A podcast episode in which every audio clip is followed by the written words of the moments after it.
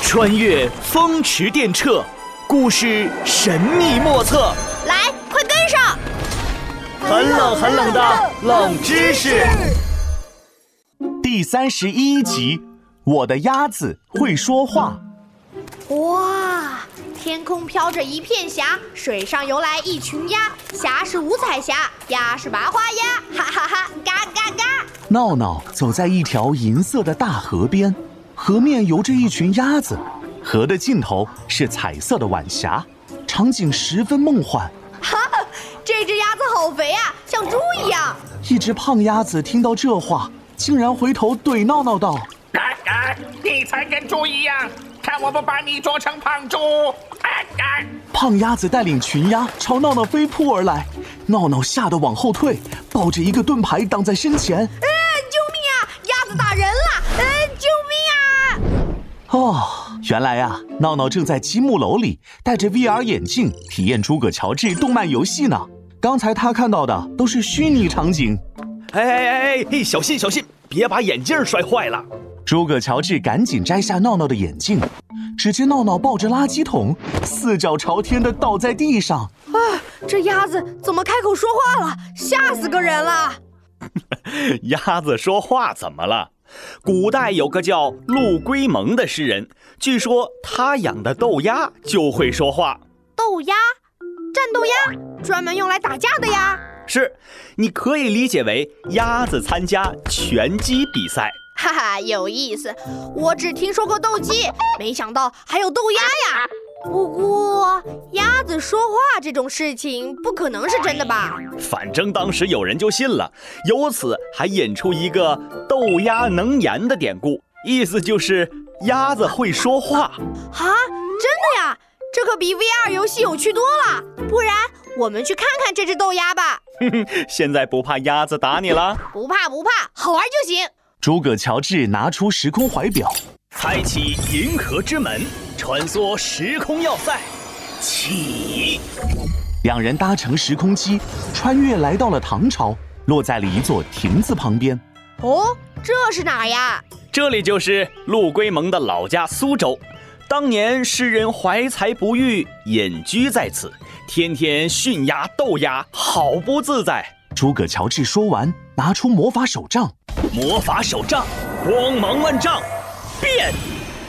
两人被光芒罩住，迅速消失。诸葛乔治变成了陆龟蒙，正在河边放鸭；闹闹则变成了一个当官儿的，人称宦官。这天，他乘船到苏州办事，看到河里有一只花鸭，小花鸭，快过来，给你吃的。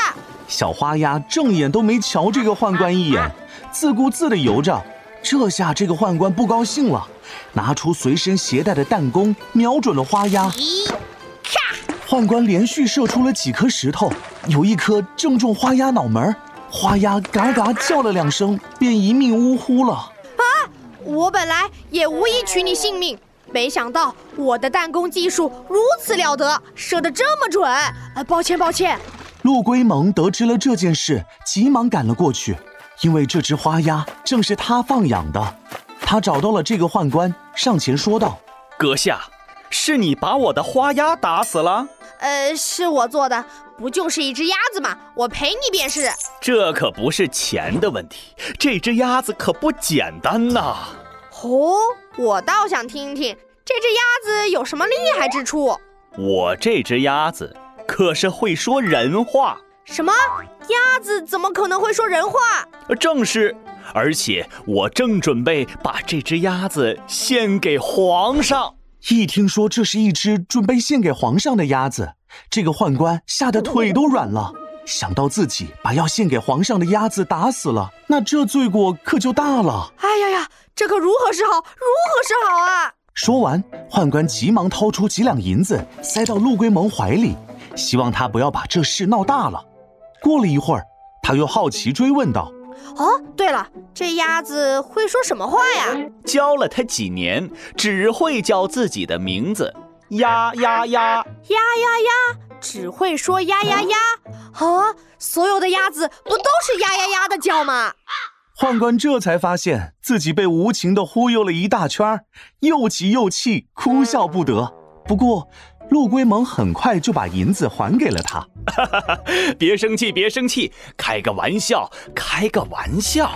豆芽能言这个典故呢，其实是比喻了文人虽然一无所有，但是却聪明过人。斗转星移，时空穿梭，嗖！诸葛乔治启动时空机，带着闹闹回到了积木楼。鸭子会说话呀呀呀！你知道吗？我以前就养过一只鹅，一只会背古诗的鹅。啊，真的吗？这么厉害？